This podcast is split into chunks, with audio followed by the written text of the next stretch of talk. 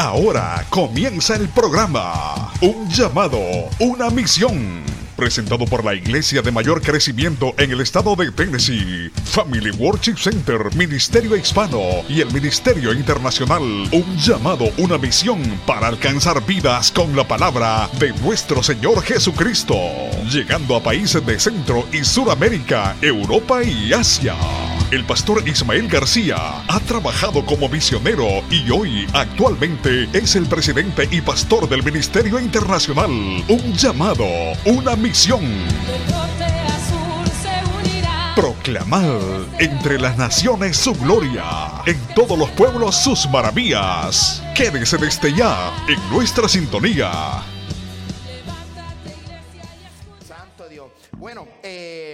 Vamos a, abrir las sagradas escrituras, pero yo le voy a pedir reverencia. Vamos a estar puestos en pie una vez más y no se preocupe que no lo vuelvo a poner de pie. Póngase de pie una vez más y vamos a las sagradas escrituras en el libro de Éxodo capítulo 3 versículo 6. Libro de Éxodo capítulo 6, capítulo 3 versículo 6. Libro de Éxodo capítulo 3, versículo 6. Gloria al que vive y reina para siempre. Y mientras usted lo busca, quiero enviar unos saludos. Hay una hermana que todos los domingos siempre está conectada con nosotros a través de, de Facebook y es la hermana Silvia Pérez, es la mamá de Emperatriz y ella está en El Salvador y todos los domingos ella se conecta desde El Salvador a nuestros servicios. O que si nos está viendo, te enviamos un saludo desde Murphy Boro. Muy contento de que siempre estés conectada y siguiendo al ministerio eh, eh, de la iglesia. Y enviamos también un saludo a todos los pastores y amigos que nos siguen en las redes sociales, a los hermanos de Argentina, Chile, Ecuador, Bolivia, Perú, Brasil, Colombia, eh, todos los hermanos que siempre están conectados, que siempre están siguiendo el ministerio, gracias y pues estamos sumamente contentos. Vamos al libro de Éxodo, capítulo 3, versículo 6 y la hermosa palabra en el trino Dios, Padre, Hijo y Espíritu Santo y la iglesia dice, la Biblia reza de la siguiente manera, voz de Dios hecha letra, y dijo, yo soy el Dios de tu Padre, Dios de Abraham, de Isaac y Dios de Jacob. Entonces Moisés cubrió su rostro porque tuvo miedo de mirar a Dios. Voy, a repetirlo nuevamente. Y dijo, yo soy el Dios de tu Padre, Dios de Abraham, Dios de Isaac, Dios de Jacob.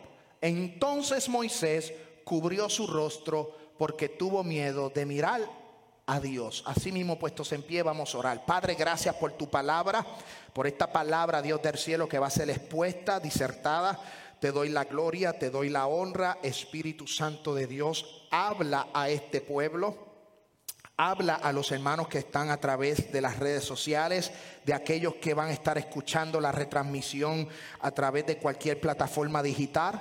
Te pido, Dios de los cielos, que esta palabra cale hasta lo más profundo de los corazones. No te pido que me quites, sino que tú, Dios del cielo, pases un carbón encendido por mis labios y que podamos disertar, Dios, lo que tú has puesto en nuestros corazones para esta tarde. En el nombre de Jesús. Amén, amén y amén. Se puede sentar. Y en esta tarde continuamos el tema tiempos de confrontación. Y quiero eh, saludar a mi hermano Abraham. Abraham, Dios te bendiga. Eh, nosotros le hemos puesto el músico perdido. Te amo, te quiero. Gracias por llegar. Sé que estabas en México. Ah, estabas en México, ¿cierto? Se pasa en Veracruz, aquí a, a Murphyboro y pues algún día, como siempre digo, cada vez que te veo, algún día miré contigo. Amén, Santo Dios. Pero muchas bendiciones a Abraham y a tu esposa y a los niños. El libro de Éxodo, capítulo 3. Y hoy nosotros vamos a continuar el tema tiempos de confrontación. La semana pasada nosotros hablamos de dos tipos de confrontación. Una confrontación directa y una confrontación indirecta. Amén. Dios confrontó al hombre en el huerto del Edén cuando el hombre pecó. Y Dios le llamó la atención directamente. No hubo un, un, entremedio, no hubo un vaso, no hubo un profeta. Dios llamó directamente a Adán y a Eva y le dijo, ¿dónde tú estás? ¿Por qué? Porque habían desobedecido, habían pecado y Dios los confrontó. Dios puso a Adán en el huerto, lo bendijo, lo prosperó, lo multiplicó, le dijo, enseñoreate de todo lo que tienes, todo esto es tuyo, lo he creado para ti.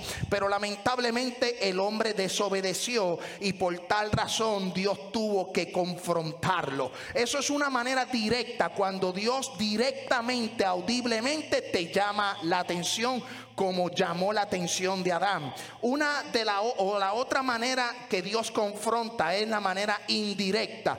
¿Cómo indirecta? Bueno, que Dios utiliza un vaso, un profeta, una piedra, Dios utiliza un canal, Dios utiliza a alguien para llamarte la atención. Y vimos el ejemplo de David. David pecó, David adulteró, David eh, cometió homicida, fue un homicida y, y, Dios envió al profeta Natán para que le llamara la atención a David y que pudiera reconocer su pecado. Obviamente David conocía a Dios y David era conforme al corazón de Dios, lo cual David reconoce su pecado y Dios restituye a David, Dios perdona a David. Algo que me llama mucho la atención es que cuando Dios confronta, Dios confronta, castiga, disciplina, pero restituye, restaura. Eh, cuando el hombre confronta, lamentablemente voy a decir en más del 90%, cuando el hombre confronta, posiblemente hay un castigo, hay una disciplina, hay una, no hay restauración. Por eso David dijo en el libro de Segunda de Samuel, capítulo 24, y si usted tiene las Sagradas Escrituras, yo te pido que usted me siga en esta tarde. Segunda de Samuel capítulo 24 versículo 14 dice, entonces David dijo a Gad, en grande angustia estoy, caigamos ahora en manos de Jehová, porque sus misericordias son muchas, mas no caiga yo en manos del hombre. Mira qué interesante. David dijo, yo prefiero caer en las manos de Dios porque Dios tiene misericordia y eso me lleva a la palabra que las misericordias de Jehová se renuevan cada mañana. Dios es un Dios de misericordia, Dios es un Dios de amor. Seguro que Dios castiga, seguro que Dios eh, disciplina, pero con esa disciplina hay una restauración. Hay hombres que dentro de la iglesia han castigado, han confrontado, han herido y han lastimado y no han sido restaurados. Es muy, hay que tener, hay que estar con los ojos abiertos, hay que pensar mucho con relación a la confrontación. Porque si nosotros confrontamos a alguien o decimos algo, tenemos que tener el amor de Dios para no solo confrontar, no solo castigar. Yo como pastor, pastor, ¿verdad? Castigo, disciplino algún miembro de la iglesia, ¿verdad? Si, si, si amerita, pero yo tengo que ver el proceso de la restauración y de levantar. Hoy día hay mucha gente que no está en la iglesia porque vino un pastor, vino un evangelista, vino alguien de la iglesia, confrontó, castigó y esa persona nunca fue restaurada y hoy día se está perdiendo porque es que la naturaleza del hombre no, no es esa. Ahora, la naturaleza de Dios es de levantar es de restaurar, es de decirte, tú caes y yo te levanto, tú pecas y yo te perdono. ¿Por qué? Porque la sangre de Cristo es para la redención de los pecados y esa sangre todavía está brotando de ese madero. Todavía la sangre de Cristo perdona, todavía Cristo perdona, todavía Cristo levanta. No importa cuántas veces nosotros caigamos, Dios nos va a levantar. Escuche bien eso. Por eso eh, eh, eh, a veces el hombre cuando confronta, tenemos que confrontar, pero tener el corazón para poder levantar. Hay mucha gente hoy día, créeme iglesia, yo tengo amistades, amistades. Yo he tenido familia que no están en los caminos del Señor porque alguien hizo algo incorrecto, le castigó algo en la iglesia y esa persona dijo, yo no regreso para la iglesia. Hay que tener mucho cuidado lo que uno dice desde el altar. Hay que tener mucho cuidado cómo uno habla porque podemos herir, podemos herir y la intención no es herir. Podemos confrontar, podemos decir, lo estás haciendo mal, pero tenemos que buscar la manera de restaurar, de levantar. Por eso David dijo, yo prefiero caer en las manos de Dios que caer en las manos del hombre. El hombre no perdona, el hombre castiga, pero Dios, aunque te castiga, aunque te confronta, Dios en su misericordia te va a levantar.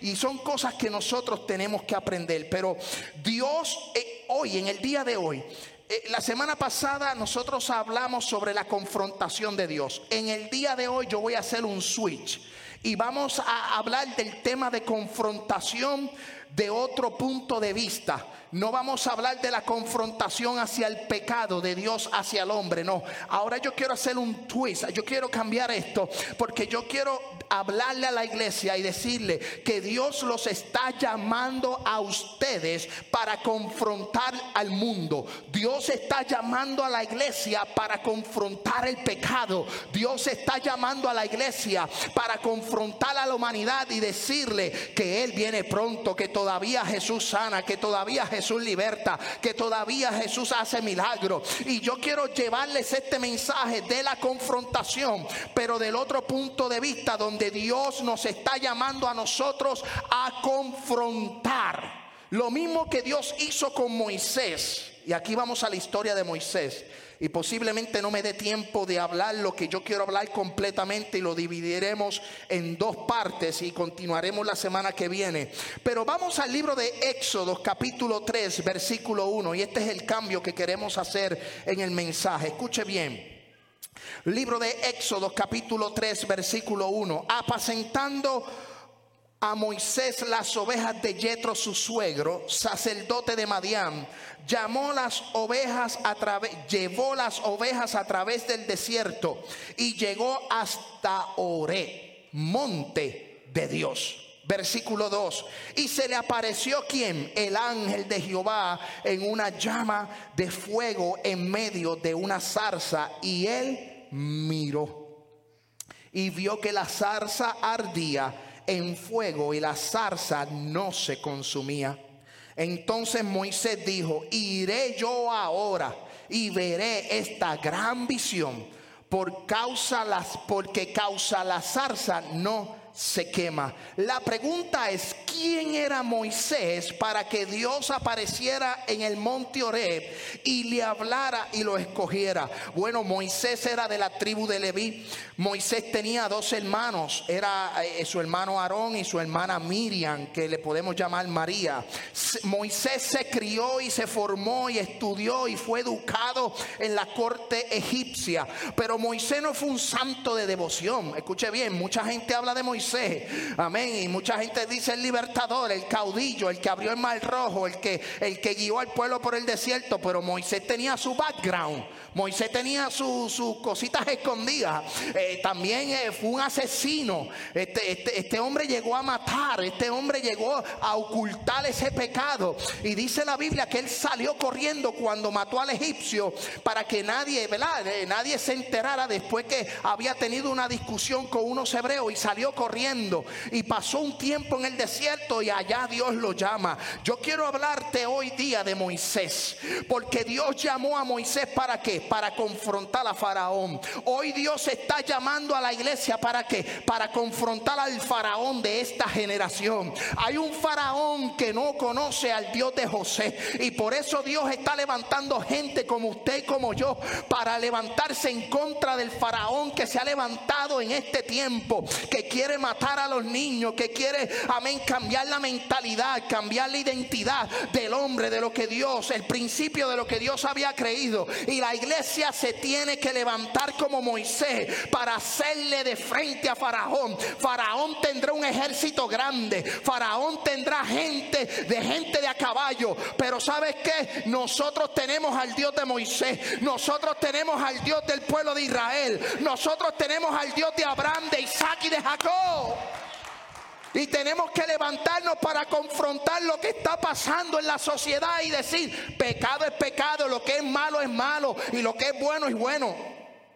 Es el tiempo de que la iglesia se levante a confrontar Es el tiempo que la iglesia se levante a, predicar el evangelio, a predicar la sana doctrina. La iglesia se tiene que abrir la boca y anunciar el evangelio de Jesucristo. Así como Dios escogió a Moisés, Dios está escogiéndolas a ustedes. Mira qué interesante. Porque Moisés siendo lo que fuese y pasó por lo que pasó, por los estudios, por la cultura judía, por la cultura egipcia, por todo lo que él estaba enseñado, Dios lo llamó en el monte Oré para que para que fuera a libertar al pueblo de Israel. Dios lo escogió, Dios lo seleccionó y Dios lo destinó a ser un libertador que aún así en el libro de los Hechos, para que usted entienda esto, vamos al libro de los Hechos. Libro de los Hechos capítulo 7, versículo 20. Hay un hombre que va a ser apedreado, su nombre es Esteban, y Esteban empieza que a testificar. Esteban empieza a que hablar. Esteban fue seleccionado dentro de los diáconos había una selección de los diáconos, de unas personas que iban a servir, y Esteban y Felipe fueron dos personas que fueron seleccionados para trabajar en la casa del Señor. Pero fueron seleccionados, pero su propósito Dios los cambió. De ser diácono terminaron siendo evangelistas. Mira lo que dice Esteban. En aquel mismo tiempo, mira qué interesante, nació Moisés y fue agradable a Dios y fue criado tres meses en casa de su padre. Versículo 21. Siendo expuesto a la muerte, la hija de Faraón le recogió y lo crió como un hijo suyo. Esto es Esteban está testificando, Esteban está hablando, Esteban está enfrentando a la gente diciéndole la historia de cómo fue que llegó Jesús, el Mesías y todo lo que estaba relacionado a Jesús y por qué él estaba hablando. Y empezó con una historia y dice Esteban en el versículo 22, y fue enseñado Moisés en toda sabiduría de los egipcios y era poderoso en sus palabras y obras. Moisés era, escuche bien, poderoso en palabra. Dice, cuando hubo cumplido la edad de 40 años, le vino al corazón el visitar a sus hermanos, los hijos de Israel. Versículo 24, Y al ver uno que era maltratado, lo defendió. E hiriendo al egipcio, vengó al oprimido. Y dice la historia que Moisés salió corriendo. Moisés fue educado en Egipto. Moisés tenía la cultura egipcia, pero en su corazón era hebreo. Por fuera podía aparentar todo lo egipcio, pero por dentro, por dentro, él era hebreo. Él amaba al pueblo. Él tenía una relación. Por eso, por eso es bien importante. Ahí, ahí yo me aplico esta palabra. La Biblia dice, instruye al niño en su carrera, en este camino, para que cuando fuere viejo no se apartare. Hubo un momento en mi vida que yo estuve un momento de rebeldía, pero dentro de mí había temor de Dios. Dentro de mí había, amén, ese temor a Dios. Y eso me lo inculcó mi mamá, me lo inculcó mi familia, me lo inculcaron mis maestros de escuela escuela bíblica. Amén. Y yo pude haberle agarrado el camino incorrecto. Y yo pude haber hecho y deshecho. Pero yo tenía temor de Dios. Yo sabía que las cosas de Dios se respetaban. Yo sabía que a Dios había que buscarle de corazón. Y eso fue instruido. Y vino Moisés. Y estaba pasando una situación. Y él dijo, espérate. Pasó algo con Moisés. Defendió. Y arrancó y se fue tenía en su corazón esa raíz hebrea, es ese corazón hebreo. Mira lo que dice la Biblia. Porque Moisés fue escogido para confrontar. Pero hubo un proceso en el caminar de Moisés. Hubo un proceso en la vida de Moisés. Mira lo que dice el libro de Éxodos, capítulo 1, versículo 1. Porque no todo comienza con Moisés. La Biblia dice que hay una historia, mira lo que dice la Biblia, la historia de José. Y aquí vamos a dar un poco para atrás para que usted entienda a Moisés y de dónde viene Moisés y por qué Dios escogió a Moisés.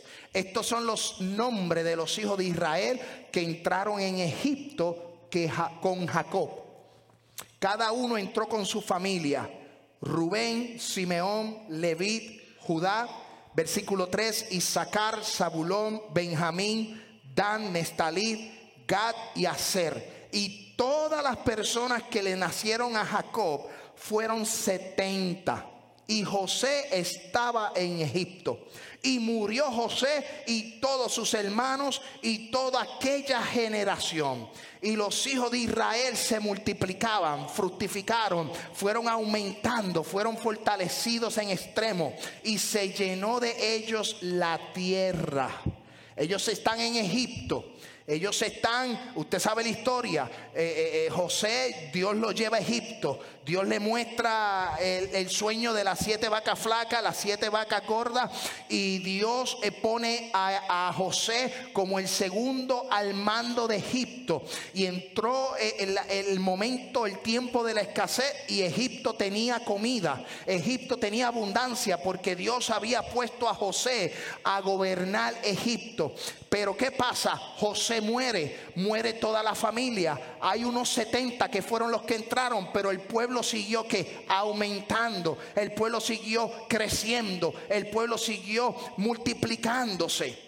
Los eh, eh, el problema del pueblo de Israel es que entraron 70, las familias habían muerto, los hijos de Israel se, se fortalecieron, se multiplicaron, pero hubo un problema, que se levantó un faraón que no conocía al Dios de José, al Dios de los milagros, al Dios que revelaba sueños. Se levantó un nuevo rey que no conocía lo que Dios había hecho en Egipto.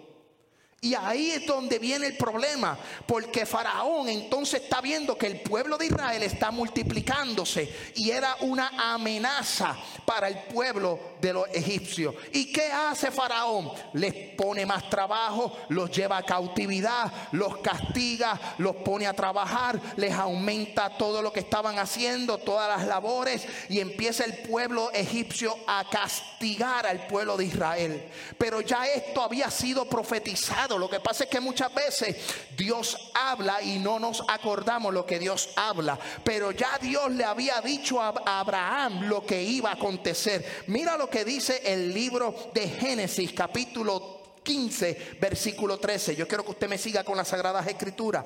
Libro de Génesis, capítulo 15, versículo 13.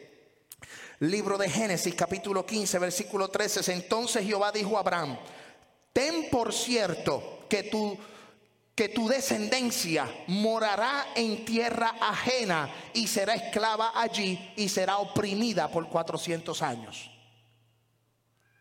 Dios le había hablado a Abraham, ya Dios lo había determinado, ya Dios había dicho, tu, tu descendencia va a pasar por esto, pero no te preocupes porque yo los voy a libertar yo los voy a bendecir, yo los voy a prosperar. Acuérdense que la promesa de Abraham no cae al suelo, la promesa de Abraham todavía está latente. ¿Por qué? Porque Dios es un Dios que promete y cumple. Dios es un, Dios que habla y cumple su palabra. Dios no es hombre, porque el hombre se arrepiente, el hombre promete y no cumple. Pero cuando Dios promete, cuando Dios, cuando Dios habla, esa palabra se va a cumplir. Y Dios le dijo a Abraham, yo te voy a bendecir, yo te voy a prosperar. Sabrás que tu descendencia será como las estrellas de los cielos y la arena del mar. O sea, la promesa de Dios estaba latente, estaba ahí. Esto era algo que iba a suceder y el pueblo estuvo 400 años, muchos años en cautividad por los egipcios. Y el pueblo en un momento se acordó de Dios. Cuando uno se acuerda de Dios es que uno clama para arriba. Hay muchas veces que no nos acordamos de Dios y no miramos para arriba. El pueblo de Israel tuvo que pasar por el proceso difícil del cautiverio de los egipcios para que entonces clamaran a Dios. Mira lo que dice el libro de Éxodo. Yo quiero que usted me siga. Libro de Éxodo, capítulo 1, versículo 9. Libro de Éxodo, capítulo 1, versículo 9. He aquí, yo se lo estoy probando por las escrituras. He aquí, el pueblo de los hijos de Israel es mayor y fuerte que nosotros. Mira qué lindo. Ahora pues seamos sabios para con él para que no se multipliquen y acontezca que viniendo guerra, Él también se una a nuestros enemigos y pelee contra nosotros. Eso dijo Faraón, y se vaya de la tierra. Entonces pusieron sobre ellos comisarios de tributos que los molestasen con sus cargas y edificaron para Faraón las ciudades de, ah, de almacenaje Pitón y Ramsés. Escuche bien. Versículo 12. Pero cuanto más los oprimían, más se multiplicaban y crecían. De manera que los egipcios temían a los hijos de Israel. Faraón dijo, yo los voy a oprimir, yo los voy a, a, que pasen mucho trabajo, pero entre más los oprimían, más el pueblo se multiplicaba. Como dicen los predicadores, entre más nos, nos, opriman, entre más el diablo se levante, más Dios nos va a bendecir, Dios nos va a multiplicar. Por eso Dios está buscando gente que sea como Moisés, que sean escogidos para confrontar a Faraón, que no importando las circunstancias de la vida, sigan siendo un hombre y una mujer de una sola pieza y que puedan confrontar, que puedan llamar lo que tengan que llamar en el nombre de Jesús de Nazaret porque aunque nos opriman, aunque nos den, aunque nos den latigazo, aunque nos escupan, aunque nos digan cosas mintiendo, amén, santo de Dios, Dios nos va a bendecir, Dios nos va a prosperar, Dios se va a multiplicar, Dios va a abrir puertas, Dios va a descender con gloria. ¿Por qué? Porque Dios está con nosotros como poderoso gigante. Y si estuvo con Moisés, así va a estar con nosotros. ¿Por qué tenemos que tener miedo? Si la Biblia dice Dios no nos ha dado espíritu de cobardía. No podemos ser cobardes, no podemos tener temor. Ese espíritu hay que atarlo en el nombre de Jesús. Hay que confrontar la sociedad, hay que confrontar el pecado, hay que ser valiente. Por eso la Biblia dice que el reino de los cielos solamente lo arrebatan los valientes. El que tenga miedo vaya a llorar para maternidad. Esto es para gente valiente. Alaba. Esto es para los que se atrevan a pararse de frente. Amén, santo de Dios. Y se atrevan a confrontar a Faraón. Se atrevan a confrontar a Satanás, a todos sus demonios. Que se atrevan a confrontar a quien se tenga que a confrontar. Porque Dios está conmigo. Mano, vamos a dejar el miedo. ¿Tiene miedo? Cómprese un perrito. No, vamos a caminar en fe, vamos a caminar valientes con la armadura, amén, con el yermo, amén, con la espada. Vamos a vestirnos de la armadura de Dios como del hijo del apóstol Pablo a los efesios. Vístete de la armadura de Dios. Hermano, no podemos seguir agarrándole miedo a la gente. Vamos a confrontar, vamos a levantarnos a llamar lo que tengamos que llamar. Faraón conocía, el primero, conocía a José y conocía al Dios de, José. Ahora se levantó un faraón que tenía miedo y que estaba trabajando en la intimidación. Estaba intimidando al pueblo de Israel.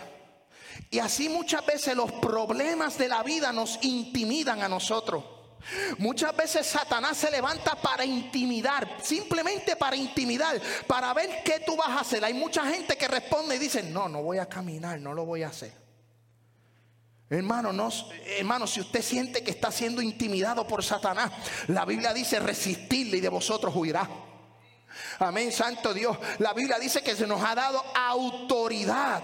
Amén, santo Dios. La Biblia dice que se nos ha dado una autoridad, iglesia. Si usted está siendo intimidado por los problemas de la vida, por Satanás, deténgalo en el nombre de Jesús. En el nombre que es sobre todo nombre. En un nombre que se le dio. Amén, para que lo que esté en el cielo, en la tierra y debajo de la tierra se doble toda rodilla. No hay nada más poderoso que en el nombre de Jesús de Nazaret si se lo va a dar, dáselo fuerte. Alaba la gloria de Jehová. Iglesia, hay gente que está caminando intimidada. Y no podemos estar intimidados por la sociedad, por lo que nos rodea. Hermano, nosotros somos hijos de Dios, somos nación santa, sacerdotes escogidos por Dios. Amén, santo Dios. Yo no puedo caminar con la cabeza hacia abajo. Amén, no, yo voy a caminar con la cabeza hacia arriba porque yo soy hijo de un rey. Yo soy hijo, amén, de Jesús de Nazaret. Soy heredero y coheredero del reino de los cielos. Mano, dejemos el chistecito esa de la intimidación y vamos a sacar eso para afuera. En el nombre de Jesús, ate eso y repréndalo. No nos podemos dejar intimidar por el diablo. Dios está con nosotros y si Dios está con nosotros, ¿quién contra nosotros? Mira lo que dice Éxodo capítulo 12. Esto está solo comenzando, prepárense. Alaba la gloria de Jehová. Santo Dios. Mira lo que dice el libro de Éxodo capítulo 2. Capítulo 2. Libro de Éxodo capítulo 2 versículo 11. En aquellos días sucedió que creció, crecido ya Moisés, salió a sus hermanos y los vio en una dura tarea y observó a un egipcio que golpeaba a uno de los hebreos, sus hermanos. Aquí le estoy dando la historia para que usted conozca a Moisés un poco. Entonces miró a todas partes. No sé si a usted le ha pasado eso. Hago un paréntesis aquí. Hago un paréntesis aquí. Yo recuerdo una vez que entré a una tiendita y había un dulce, una tiendita de la casa, y andaba con unos amigos. Y me decían, llévate el dulce, llévate el dulce. Pero mis papás me enseñaron que robar es malo, que eso no se debe hacer. Y yo miraba así para todos lados, a todos lados. Mira, llévatelo, llévatelo. Y yo mirando así para todos lados. Y yo me imagino, yo, yo tengo esa experiencia, ¿verdad? yo miraba para todos lados y usted se preguntará, ¿se llevó el dulce o no? La próxima semana, en este mismo templo, a la misma hora, se los voy a contar. No se los voy a decir ahora, tienen que venir la semana que viene para decirle si me robé el dulce o no. Pero yo miraba para todos lados, yo decía, me están mirando, me están mirando, mira, mira, mira el dulce.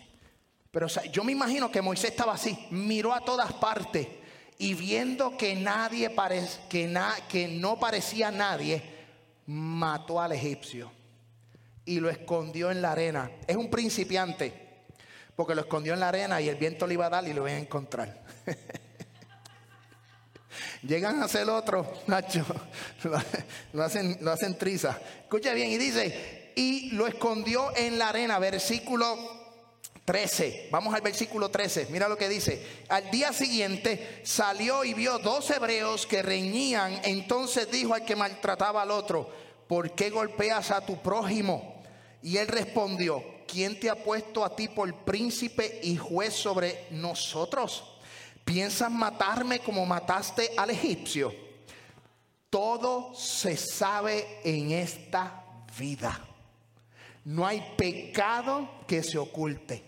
Dios revela, Dios habla, Dios muestra. Y lo estoy tomando de la parte de la de que no importa lo que hagamos, la verdad siempre saldrá a flote, siempre saldrá a relucir.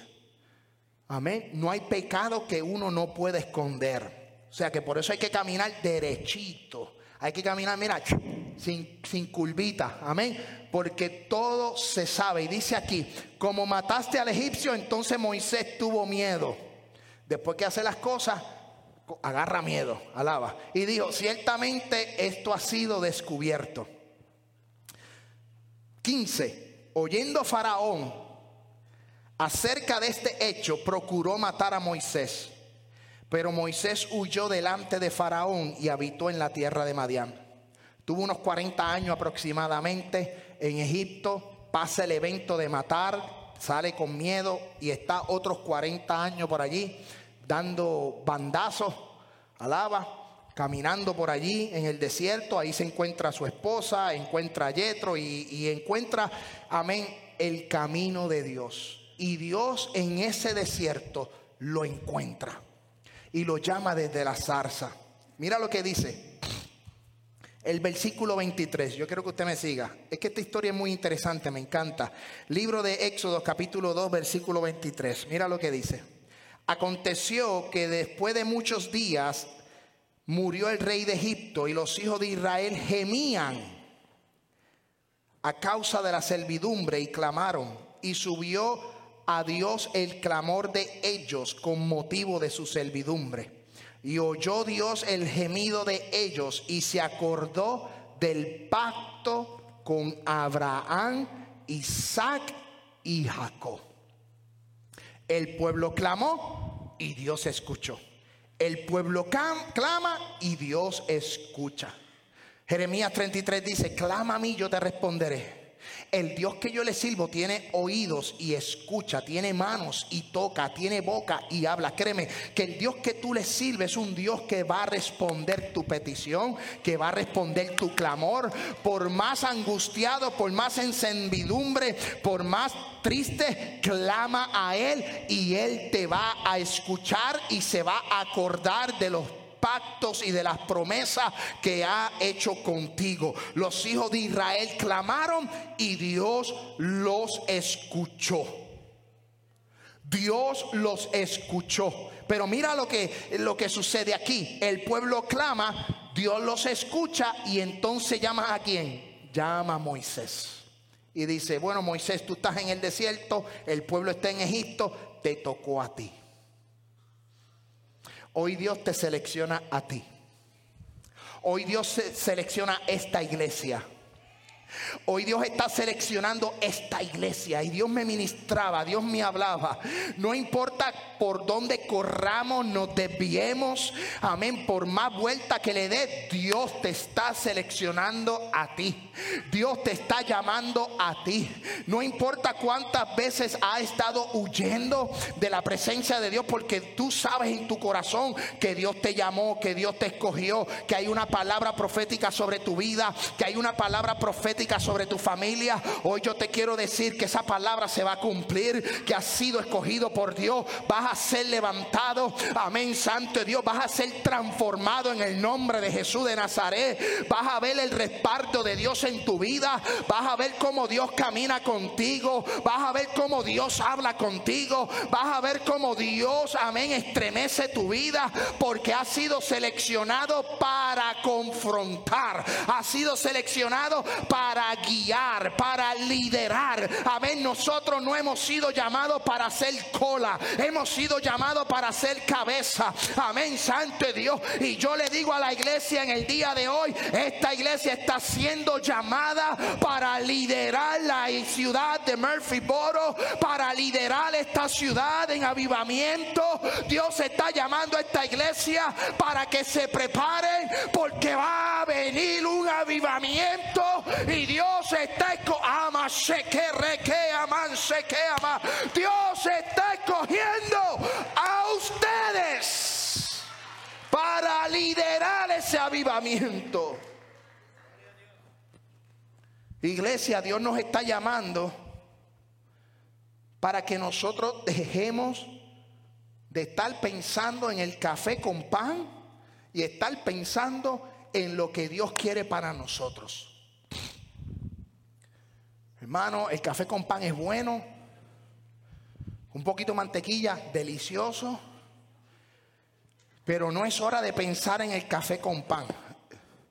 No se preocupe que yo no bebo café, pero como pan. Hmm. Pero no estamos llamados para eso. ¿A qué estamos llamados? A predicar. Estamos llamados a movernos, a decirle a la gente que todavía hay oportunidad de salvación que todavía Jesús sana, que todavía Jesús liberta, que todavía Jesús perdona, que no importa el pecado, amén, el homicidio, eh, eh, eh, el, el, adúltero, el fornicario, el homosexual, el borracho, amén, santo Dios, no, no, no importa el pecado, Dios te ama así como tú eres, no importando lo que sea, a lo que haya pasado en tu vida, Dios te ama porque Dios quiere restaurar tu vida y hacerte una nueva criatura. Escuche bien, Dios nos está llamando a confrontar. Y tenemos nosotros, tenemos el privilegio de ser ese instrumento de una confrontación indirecta, el cual Dios los va a utilizar como profetas, como vasos, como instrumento, para poder llegar a otros y confrontarlos con la palabra. Dios nos está llamando para que confrontar con la verdad.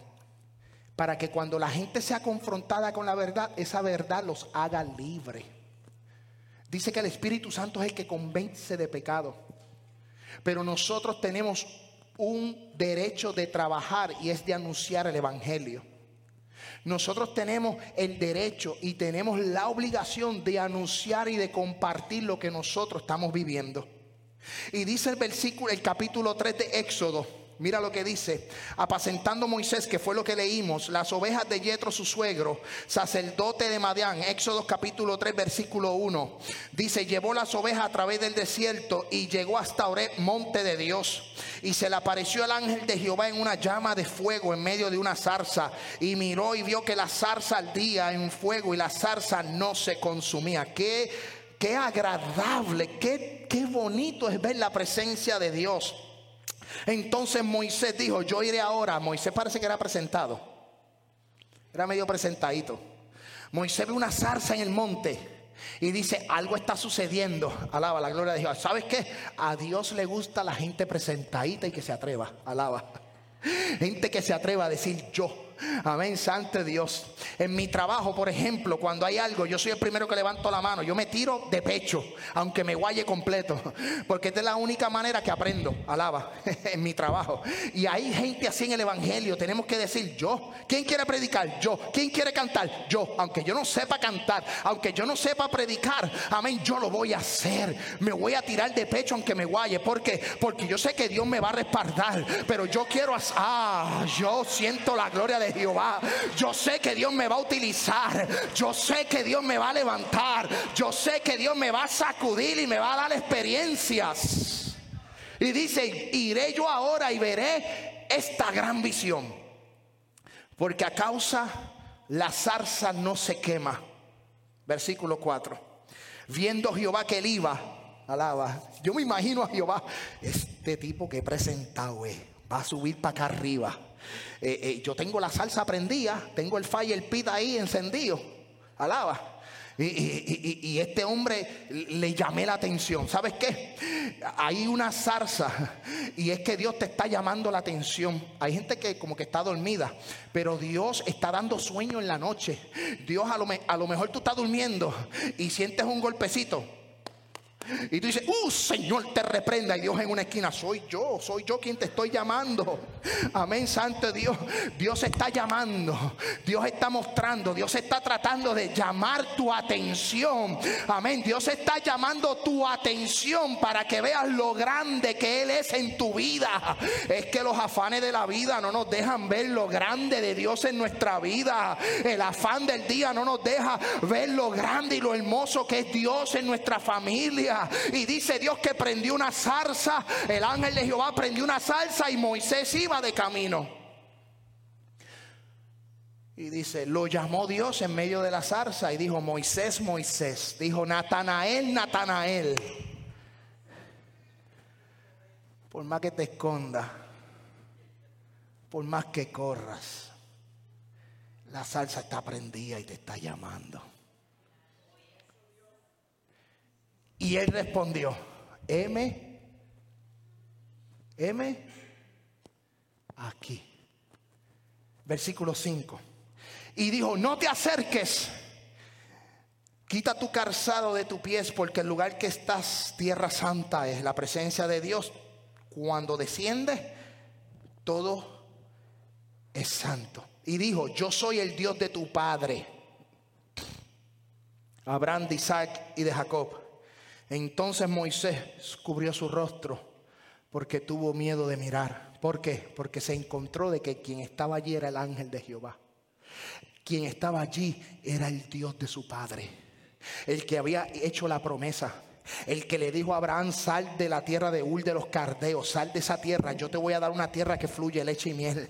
Eh, eh, eh, el que le dijo, yo te voy a bendecir y el que te maldiga será maldito y el que te bendiga será bendecido. Por eso nosotros bendecimos al pueblo de Israel, nosotros bendecimos la tierra santa, nosotros bendecimos al pueblo de Dios, porque si nosotros los bendecimos, nosotros vamos a ser bendecidos en esa, en esa. Alaba la gloria de Jehová. Entonces él tuvo miedo, escuche bien, ya estamos terminando caminando, él tuvo miedo. Él dijo, ¿qué está pasando? Alguien me está hablando dentro de la zarza.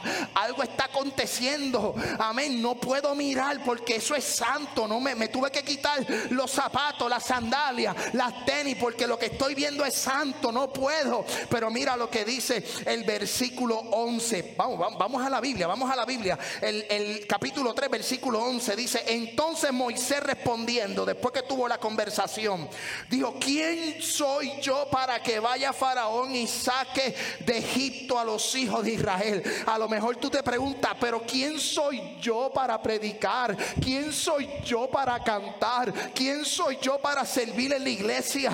Oye, pero es que yo no sé hablar. hello, escúchala.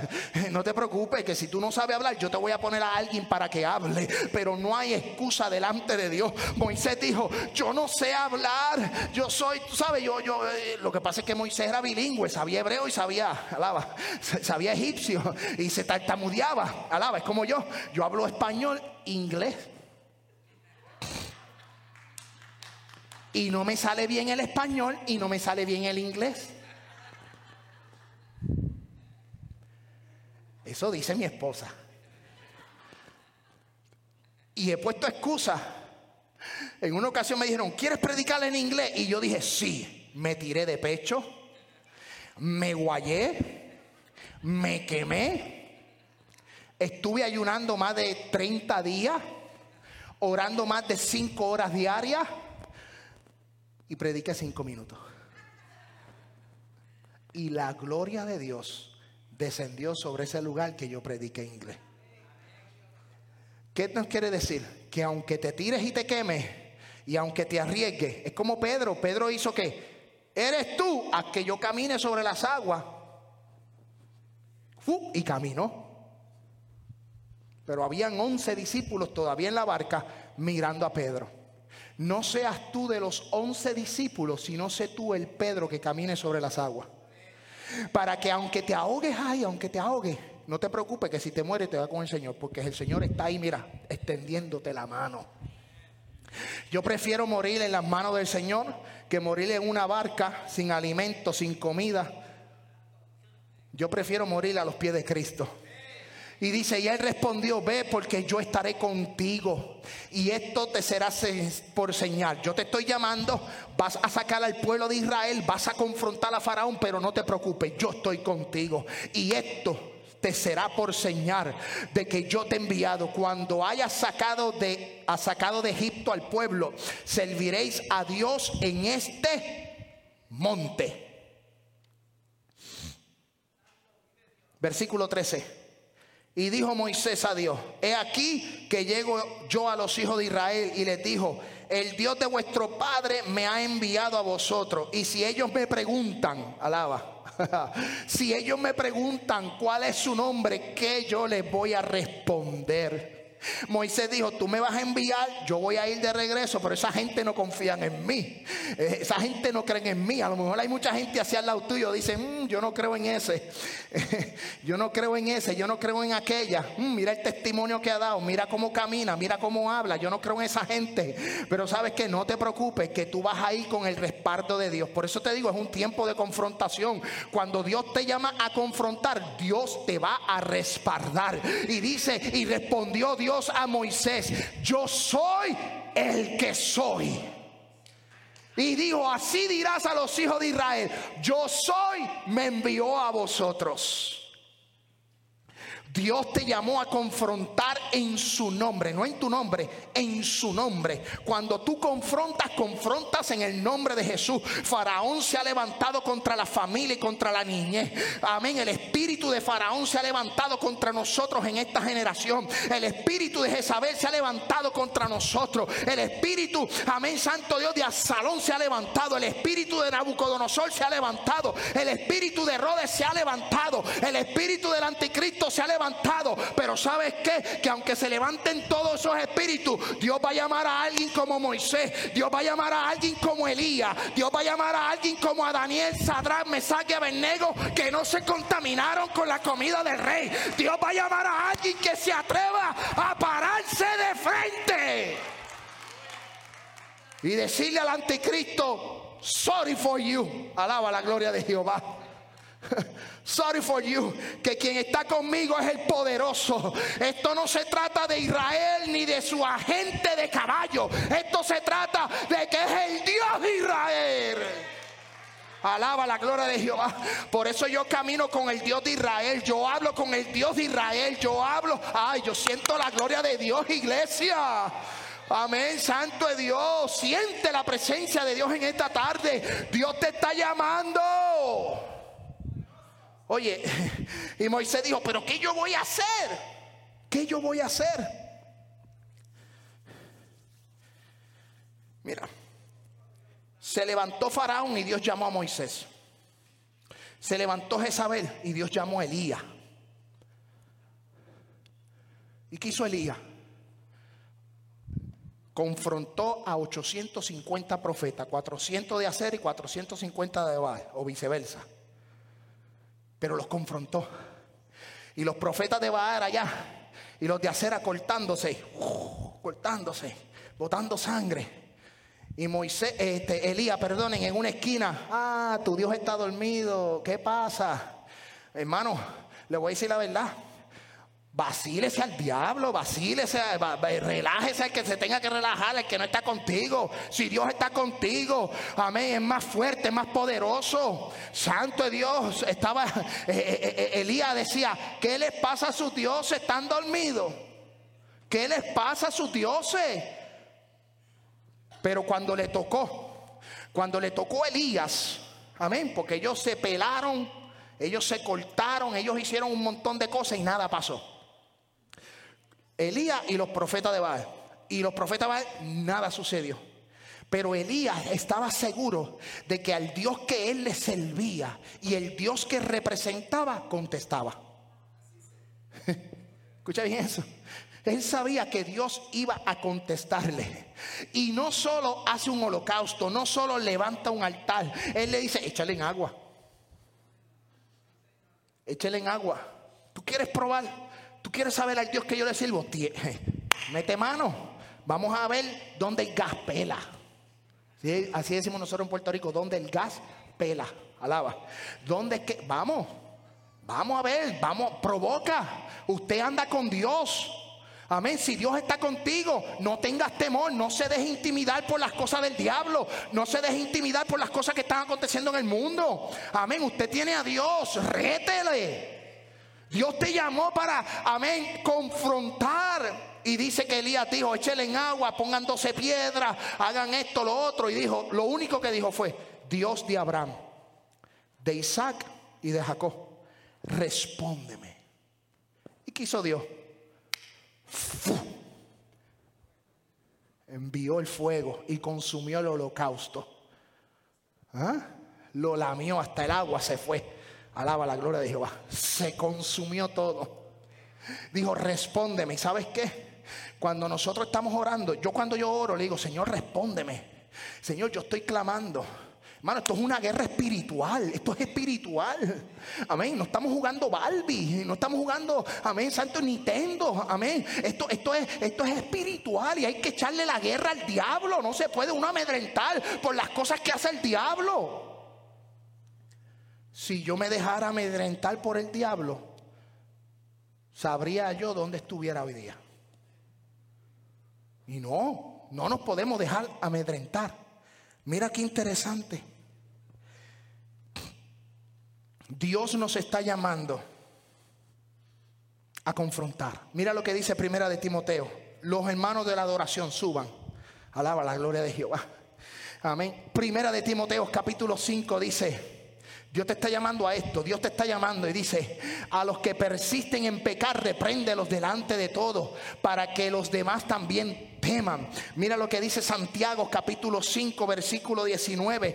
Hermanos, si alguno de vosotros se ha extraviado de la verdad, y alguno le hace volver, sepa que el que haga volver al pecador del error de su camino salvará de muerte un alma y cubrirá multitud de pecados. Dios nos llamó, ¿sabe qué? A predicar a Cristo. Nosotros fuimos llamados para que si hay alguien extraviado, lo, lo tomemos, lo traigamos al camino de Jesús. Amén, porque, ¿sabe? Vamos a cubrir multitud de pecados.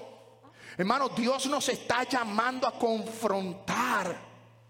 Mira lo que dice Santiago capítulo 4 versículo 8. Acercaos a Dios y Él se acercará a vosotros. Pecadores, limpiad las manos y vosotros los de doble ánimo, purificad vuestros corazones. ¿Sabes qué hizo Jesús? Vamos a estar puestos en pie, ya, ya vamos a terminar ya mismo. Mira lo que hizo Jesús. Alábalo, Lisnel. Mira lo que hizo Jesús, Lisnel.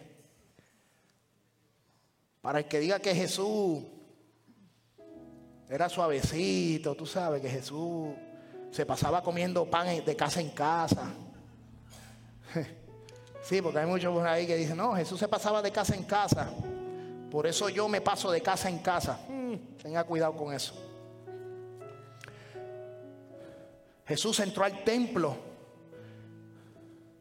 y vio que había una vendimia y que estaban vendiendo, habían, habían agarrado el templo como un mercado, como el de Lébano, que está aquí en la 231 más arribita un pulguero, un flimarque. ¿Ah? Habían agarrado el templo como un flimarque. Bueno, me tengo que presentar, tengo que presentar dos corderitos, dos palomas para que me perdonen el pecado, pues, ¿sabes? Yo no lo crío, no lo, no lo hago en mi casa, no lo compro fuera, no, yo voy al templo, en el templo me lo venden, alaba. Vamos a, la, vamos a la campaña de aniversario de la iglesia, pero no, se, no coman en casa, no se preocupen, porque en la iglesia, en la iglesia vamos a vender empanadas y, y vamos a vender refresco. Escuche bien esto lo que le estoy diciendo. Y no es malo hacer vendimia, no es malo uno sacar pro templo y cosas así. Pero Jesús dijo, habían agarrado el templo, habían agarrado los atrios para hacer intercambio. Y Dios los confrontó. Y esa confrontación, dice Jesús que viró las mesas patas para arriba. Volcó todas las mesas, dice, volcó las mesas de los cambistas y las sillas de los que vendían palomas. Mano, estamos, estamos en una generación que no hay un respeto por la casa de Dios. Estamos viviendo una generación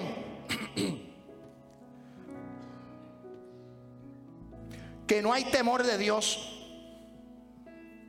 Que se creen que vienen al templo y hacen lo que les da la gana. No, no, no, no, no, no, no. Esto se acabó. Dios nos está llamando a confrontar. Dios nos está llamando a llamar la atención. Amén. No, el templo, la iglesia, el templo se respeta, la casa de Dios se respeta. Alaba la gloria de Jehová. Y, y estamos, el enemigo está tratando de entrar está entrando a los templos, el enemigo está entrando, no, y esto hay que pararlo, esto hay que confrontarlo, amén, santo Dios, hay cosas que son buenas, hay cosas que son positivas, pero hay otras cosas que no, iglesia, lo siento, no, no, no, no, la casa de Dios se respeta. La casa de Dios, uno tiene que, respetar a Dios, uno tiene que respetar el servicio a Dios en todos los aspectos.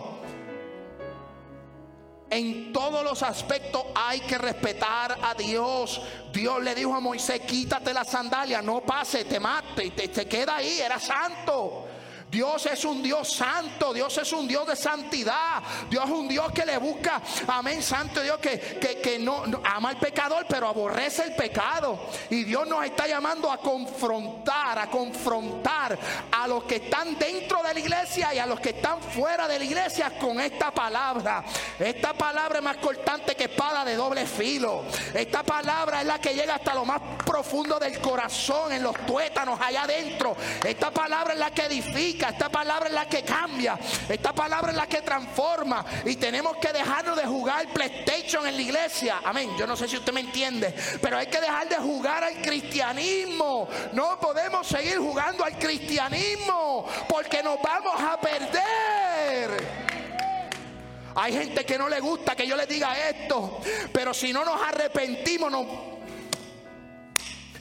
nos vamos a perder. Hay, que buscar a Dios de corazón. Hay que buscar a Dios. ¿Quién subirá al monte de Jehová si no el limpio de manos y el puro de corazón? Iglesia, me... Dios está llamando a Moisés para que rete a Faraón. Pues sabes qué? Aquí hay un Moisés y aquí hay muchos Moisés. Aquí hay que detener lo que no es de Dios, hay que detenerlo.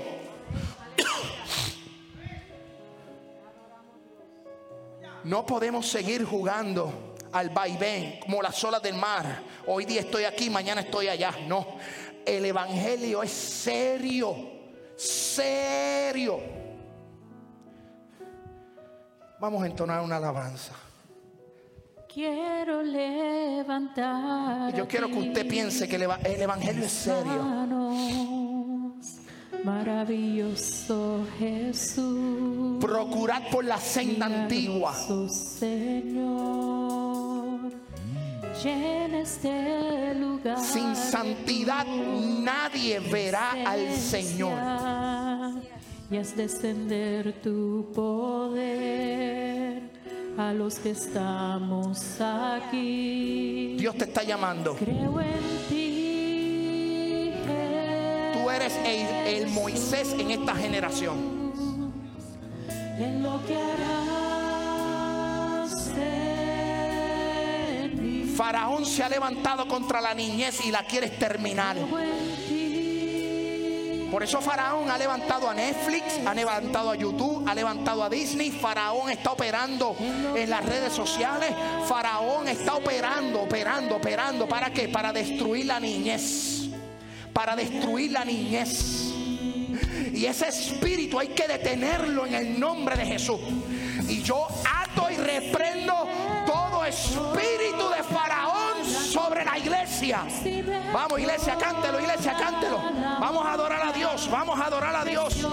Vamos a adorar a Dios. Levante, levante su mano, dale tiempo al Señor. Dale tiempo a Dios.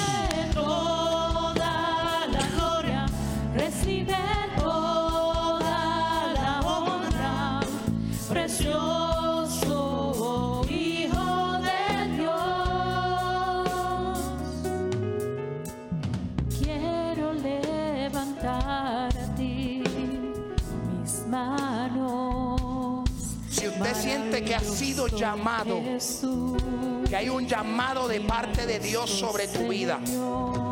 Y tú quieres activar ese llamado. Este es el lugar. Vamos a activar los llamados de parte de Dios.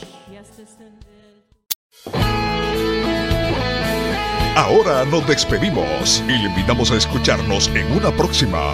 Has escuchado un programa presentado por la iglesia de mayor crecimiento en el estado de Tennessee, Family Worship Center, Ministerio Hispano y el Ministerio Internacional, un llamado, una misión para alcanzar vidas con la palabra de nuestro Señor Jesucristo.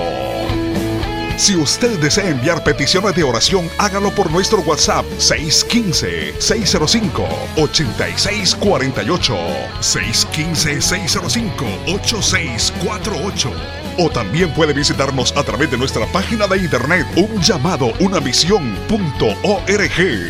Bendiciones.